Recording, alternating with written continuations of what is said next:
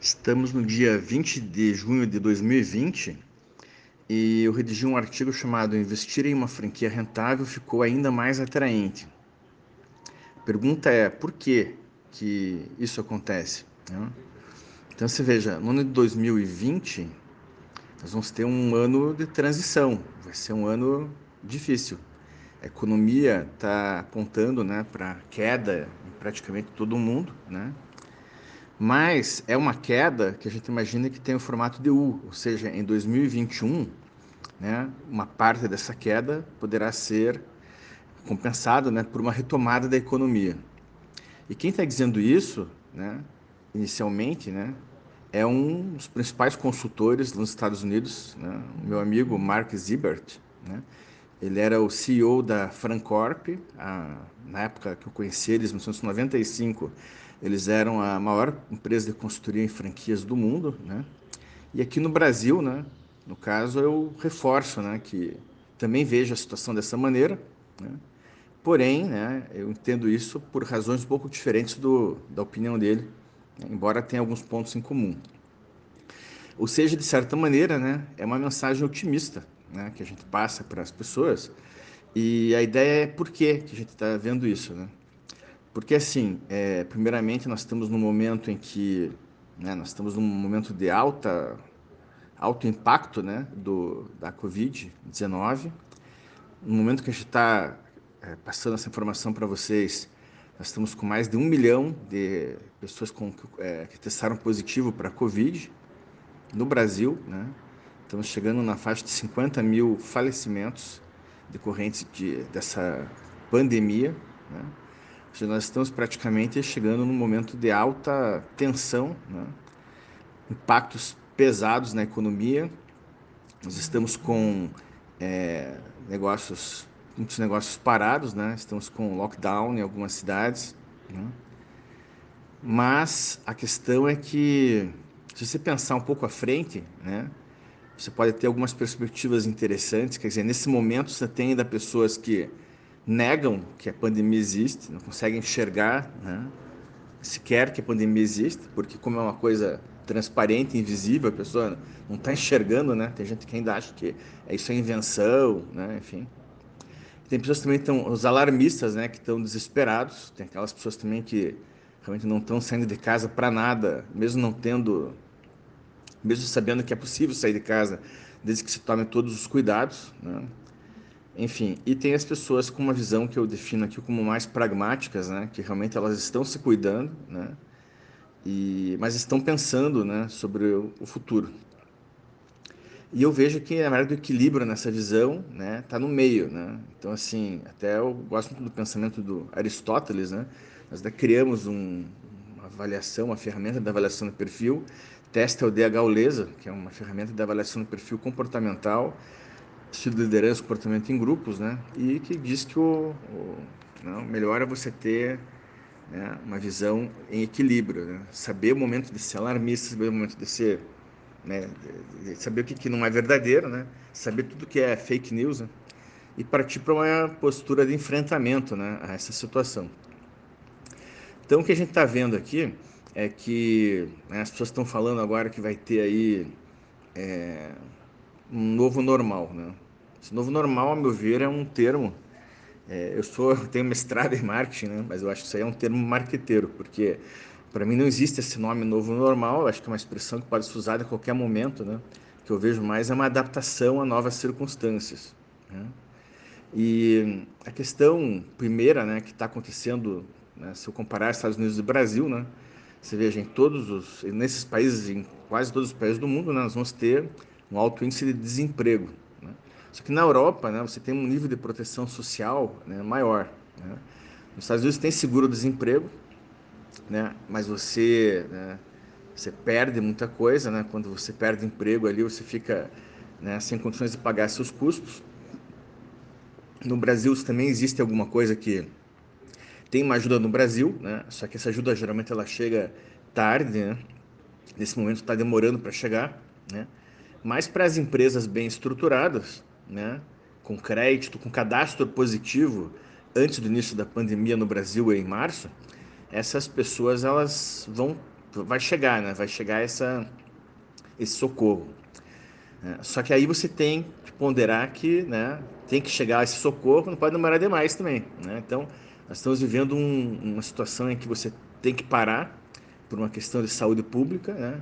mas você vai, não pode assim, demorar demais para retomar. Mas se você retomar a atividade de maneira muito ah, rápida, né, você pode correr risco, inclusive, de vida, né, se você se arriscar. Né? Então, o que acontece é que, em função desse alto índice de desempregados, né, que vão, vão Estados já dobrou o número de desempregados, 46 milhões de pessoas entraram né, com seguro-desemprego agora, desde o início da pandemia por lá. Né? Então a questão é que essas pessoas que perderam emprego vão ter dificuldade para conseguir novos empregos formais e muitos partirão para montagem de um negócio próprio, independente ou de uma franquia. Então, muitos por uma questão de necessidade, alguns até mesmo por questão de oportunidade, né? Perderam o emprego, mas já estavam com em mente, né, um dia montar um negócio. Né? Então, o que acontece é que a gente sempre diz, né, que toda família brasileira deveria ter uma empresa, né? Todos nós deveríamos ter uma empresa.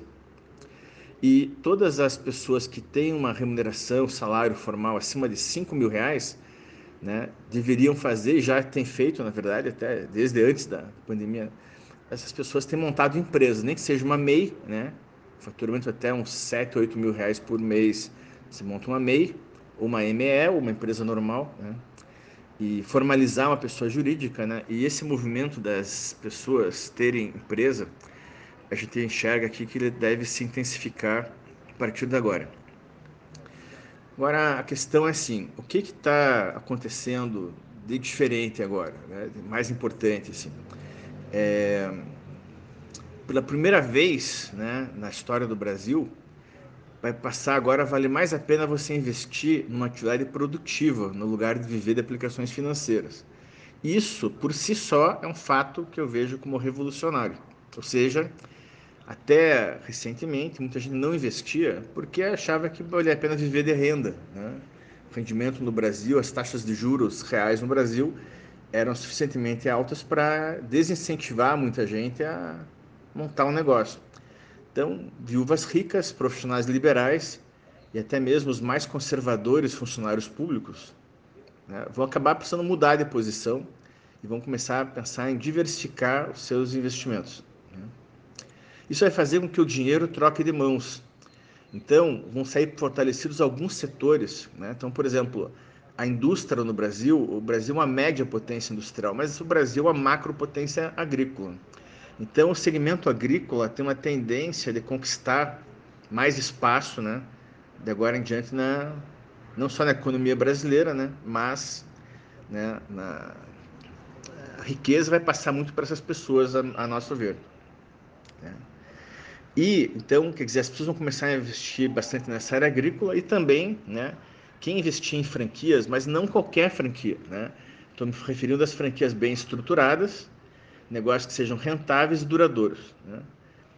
né? E que cujo rendimento superem muito as melhores aplicações financeiras horas disponíveis. Né? Então, isso vai fazer com que essas opções de investimento em franquia né, se tornem ainda mais atraentes. Claro, é possível investir em outras coisas. Se a pessoa tiver um perfil de correr mais risco, né, ela pode investir em bolsa de valores. Hoje já tem mais de 2 milhões e meio de investidores na bolsa de valores no Brasil, né? mas tem que pensar que ali é um investimento de alto risco. Né? E, e não se investe no próprio trabalho, e sim se aposta no trabalho de terceiros.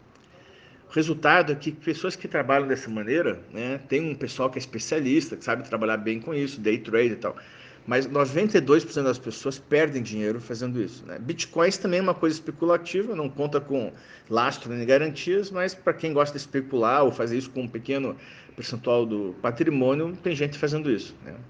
Agora, quando as pessoas começarem a pensar né, em sair daquela carteira de investimentos de perfil mais conservador e passar para pensar em investimentos de risco mais moderado ou que a gente chama risco administrável, e com maior grau de controle do que outras opções de investimento, vão buscar investir numa boa franquia. Portanto, né, nossa perspectiva é que pessoas vão migrar, né, em, em massa as pessoas vão migrar de aplicações mais conservadoras para aplicações ou investimentos moderados e muitos vão optar por investir numa franquia. Né? Então se veja, é, acompanhando né, a economia desde os anos 80, né, no mínimo, assim, pensando né, pela minha faixa etária, né, enfim, me formei em economia em 87, né, na USP, São Paulo. Então, desde então a gente tem acompanhado sempre né, esses ups and downs aí da economia brasileira. E aconteceu de tudo já, né, no Brasil desde então. Só que a novidade é que a taxa de juros real, ela nunca foi tão baixa. Então, o governo, né, acabou de baixar, o Banco Central acabou de baixar a taxa da Selic, né, baixou 0,75 pontos percentuais e atingiu 2,25% ao ano agora, recentemente.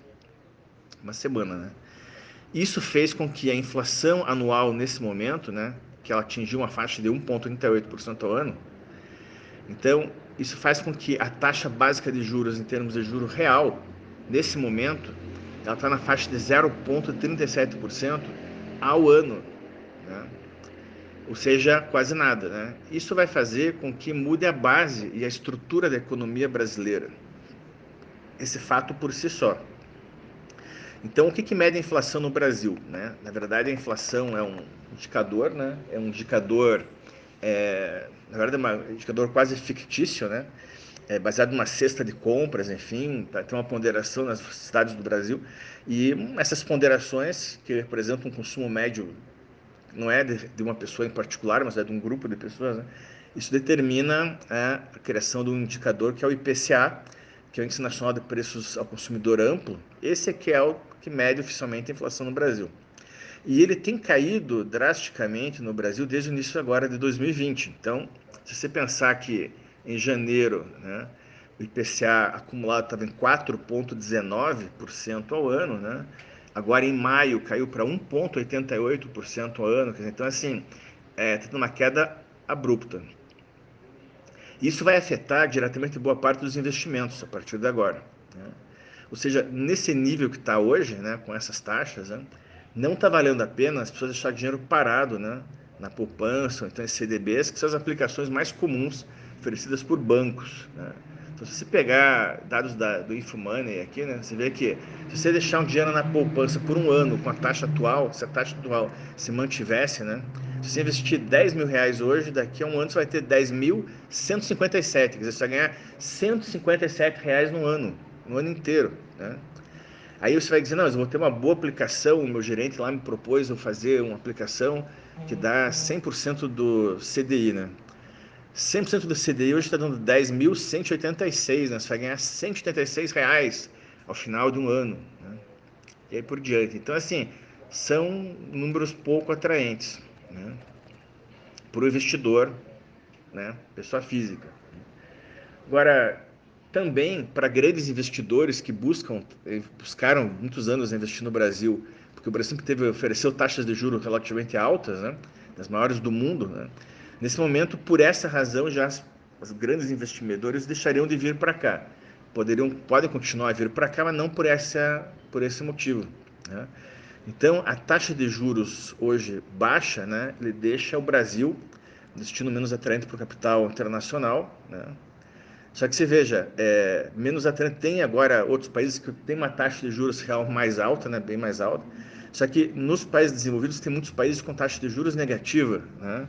Então, se você deixar um dinheiro hoje parado né, em países como Japão, né, Inglaterra, né, hum, República Tcheca, por exemplo, né, Turquia, então nesses países o dinheiro ele dá um rendimento negativo. Isso quer dizer que você deixa o dinheiro parado durante um ano e você no final do ano tem menos do que você tinha antes, né? Então assim, você veja que que é uma situação totalmente atípica né, no mercado de, de investimento. Então, o que acontece? Ainda vai ter gente querendo investir aqui por pouco que seja, pelo menos é melhor do que nada, melhor do que negativo, né? Mas, de qualquer maneira, um retorno muito baixo. Né? Outra coisa que aconteceu foi que, em função disso, né, muita gente então retirou seus investimentos no Brasil, né? Isso é, teve uma demanda por dólares, né, para acontecer isso. E o governo brasileiro, que tem uma reserva significativa né, de capital em dólares, aproveitou esses dólares, né, e aproveitou a desvalorização do câmbio do real, né? nesse meio tempo agora recentemente. O que acontece? O, o câmbio no Brasil é um câmbio livre, não é fixado. Então, recentemente o ministro Paulo Guedes, né, ele deu uma sinalização dizendo assim, olha, se uh, o câmbio estourar, não vamos, não vamos controlar, vamos deixar estourar, né, porque né, não é hora do brasileiro fazer turismo na Disney, né, até falou isso assim. E aí aconteceu foi que o dólar estourou, né, passou de cinco reais, enfim, né, chegou, né, passou de seis o euro, etc. Né. O que aconteceu foi que né, isso prejudicou muita gente, mas ao mesmo tempo valorizou algumas questões que são basicamente os exportadores. Né? O produto brasileiro passou a ficar mais barato né, para quem compra fora do país. Então, mas isso também aconteceu assim. É, se você analisar as contas nacionais, né, as grandes contas nacionais, o problema do Brasil é que o PIB do Brasil ele é significativo, ele é alto, é um dos maiores do mundo, né? Só que ele está muito preso a algumas questões que são algumas é, despesas que são obrigatórias. Né? Então sobra muito pouco para o Brasil investir. E uma das despesas que o Brasil tem que pagar, além de depositadorias, etc., né, é, é, a dívida. Né? O Brasil tem muita dívida. Né? E aí o que, que, o, o que, que o ministro fez? Né? Ele aproveitou essa desvalorização e quitou uma parte da dívida que o Brasil tem, né? dívida interna, externa, e com isso ele teve um resultado positivo de meio trilhão de reais, né, por meio de um swap, swap cambial. Né, e, e, isso permitiu o Brasil dar uma folgada com relação a essas despesas fixas mensais. Isso pode fazer com que o Brasil, então, reduza seu risco, aumente o rating né, de crédito, né, consiga contratar, contrair novas dívidas né, a juros mais baixos. Então, assim, você trocar uma, um juro alto para um juro baixo, né, estendendo essas dívidas, enfim, são coisas muito boas para ser feitas, inclusive em empresas também, mas é isso que basicamente o Brasil fez recentemente em nível nacional, o que do ponto de vista da política econômica seguida pelo governo brasileiro no momento, né, podemos dizer que foi uma medida bastante interessante, né, com bons resultados previstos. Aí. Agora, o que acontece? O que vai acontecer né, no cenário macroeconômico? Porque a macroeconomia influencia a microeconomia, quando a gente fala de empresas, né, microeconomia. Mas a macroeconomia são decisões em nível governamental, no qual geralmente você não tem alcance, né? Você se submete a isso, a não ser que você faça um lobby ali em Brasília, enfim, né? Mas basicamente são coisas que você não consegue mexer, né? Então, taxa de juros, taxa de câmbio, taxa de inflação, são coisas que não estão ao alcance né, de, de uma empresa. A empresa tem que se submeter a isso, né, basicamente. Então, né, é, e quando se fala de variáveis externas, então, quando você monta um negócio, né, tem variáveis externas, chamadas externalidades, que você não consegue controlar, e tem aquelas que você pode controlar. Né? Hoje, a externalidade, ou seja, o que, que gerou uma ameaça aos negócios como um todo, está sendo basicamente a pandemia. Né? Só que o que a gente não sabe, então, né? a pandemia está impactando negativamente a economia, os negócios, a saúde, tudo, né? Só que esse impacto, né, ele é ele depende muito da, da duração da pandemia e do controle exercido sobre ela. Né? O que a gente já sabe né, é que a quarentena vai ser mais longa no Brasil do que em outros países. Por quê? Porque o governo está tendo dificuldade para gerenciar essa crise, pela demora no socorro financeiro, que faz do povo em confiar no governo, em seguir regras algumas vezes emitidas de modo contraditório, nos diferentes níveis. Então, o governo federal diz uma coisa, estadual diz outra, municipal diz outra, né? E as pessoas ficam confusas em função disso. Em função das decisões recentes do Supremo Tribunal Federal, né, as decisões de abertura ou de reabertura da economia não estão sendo definidas pelo governo federal, e sim pelos governos estadual ou municipal. E pode acontecer que o estado defina uma coisa, o município defina outra. Né? Então, cada lugar do Brasil está tendo uma postura diferente. Isso está deixando também as pessoas confusas. Né? Então, assim, a quarentena foi decretada né, no Brasil no mês de março por questões de saúde pública. Né? E essa quarentena não sabia o tempo que isso iria demorar. Né? Se falou de um prazo aí de cinco, oito semanas. A gente está vendo que está muito mais para 12 a 20 semanas né, de, de lockdown. Só que esse prazo ele dependia também da eficiência dessa, desse controle. Né? E então, se não tivesse tido nenhum controle, né, o, número de casos né, de pessoas que estariam testando positivo daria um número bem maior. Isso é um fato estatístico, tem gente que não acredita, né? Não, mas se você fizer a conta do ponto de vista estatístico, sim, né? Você teria um número muito maior de casos. Só que o problema é que a população ela né, não está ficando em casa na proporção mínima que seria necessário, né? Isso está, na verdade, estendendo né, essa, essa quarentena por mais tempo. Né? Em alguns países né, que foram bem radicais, eles fecharam realmente tudo, assim, né? E daí, na retomada, o número de casos né, não, não estourou, né? não deu um número também tão alto. Né? Então, muitos países foram assim, né? aconteceram dessa forma. É, alguns têm até o risco de voltar, né? porque isso pode acontecer não um pico só, pode ter um rebound, né? pode ter um segundo pico. Né? Agora, basicamente, é, o brasileiro médio, né, como ele não tem essa percepção, ele não tem essa ajuda de governo, né, decidiu arriscar a vida e voltou ao trabalho mesmo antes que as taxas de contágio estivessem controladas. Ficou com medo de perder a renda, ficou com medo de morrer de fome, né? portanto foi por uma questão de insegurança. Os governantes dos Estados Unidos e do Brasil, duas das maiores democracias do mundo, eles temem a, a desobediência civil e não conseguem criar condições viáveis para que as pessoas permaneçam em casa uma proporção suficiente para conter o avanço da pandemia. Então, esses são, na verdade, os dois países, Estados Unidos e Brasil, que está tendo o maior número de casos, se considerar os dados de junho de 2020. Bom, essa questão, quanto mais tempo demorar para passar a pandemia, mais, mais aumentará o risco de quebra né, de empresas no Brasil. Né? Então, isso só vai resolver, na verdade, definitivamente, quando tiver uma vacina confiável, né, que se espera para o início de 2021. Então, se você é, for analisar o que, que, isso pode gerar como consequência, né? Então, olha só, as, as, empresas, as pessoas que foram pegas desprevenidas, ficaram sem crédito, né? essas vão acabar cedo ou tarde realmente fechando sua atividade comercial, né? sua atividade empresarial, e muitos pontos comerciais excelentes, antes inacessíveis, mudarão de inquilino, né? mudarão de dono. Pequenas empresas e negócios informais serão os mais prejudicados. Por outro lado, pode-se ver que quem conseguiu acesso a capital de giro até março desse ano e mantém uma atividade rentável, né, que possa voltar a ter uma boa rentabilidade na fase do pós-Covid, essas são as empresas que vão sair fortalecidas da pandemia. Então, você veja, algumas grandes empresas que anteviram essa situação, caso da Arezo, caso da Magalu, na Magazine Luiza, levantaram caixa para aguentar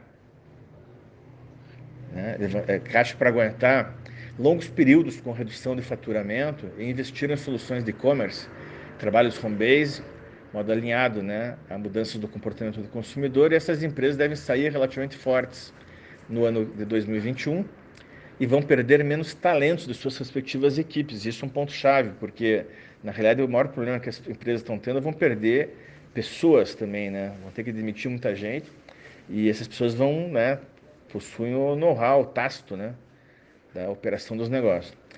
Por outro lado, também tem alguns negócios que são, são chamados antifrágeis, aqueles que se fortalecem na crise. Né? Então, alguns negócios vão ter aumento de demanda, né? O caso de serviços de delivery, telecomunicações, fornecedores do setor agrícola, empresas do ramo de saúde, né? vendas de medicamentos e negócios digitais, por exemplo. Né? A ABF, né, Ação Brasileira de Franchising, ela está muito atenta a essa demanda por crédito, né, por parte de suas redes associadas. Acabou de divulgar, né, que está firmando aí com alguns bancos, né, alguns acordos para procurar facilitar esse acesso a esse recurso, né. E então um bom sinal, porque a ABF ela junta empresas que buscam se organizar, né, para se fortalecer. E se você pensar em termos de macro tendência, a gente vê que as micro franquias Negócios cujo investimento inicial não passa de três vezes o PIB per capita, hoje seria algo na faixa de até 100 mil reais aproximadamente, né, de investimento inicial. E também negócios com acesso a financiamento vão ser os mais beneficiados a partir de agora. Lembrando que o setor de franchising responde por cerca de 2,6% do PIB brasileiro. Né? É, a nossa consultoria diretamente representa 10% disso. Então você veja, é assim, né? A gente vê que o momento agora é unir forças e reforçar o papel e o peso das franquias na economia brasileira. É isso.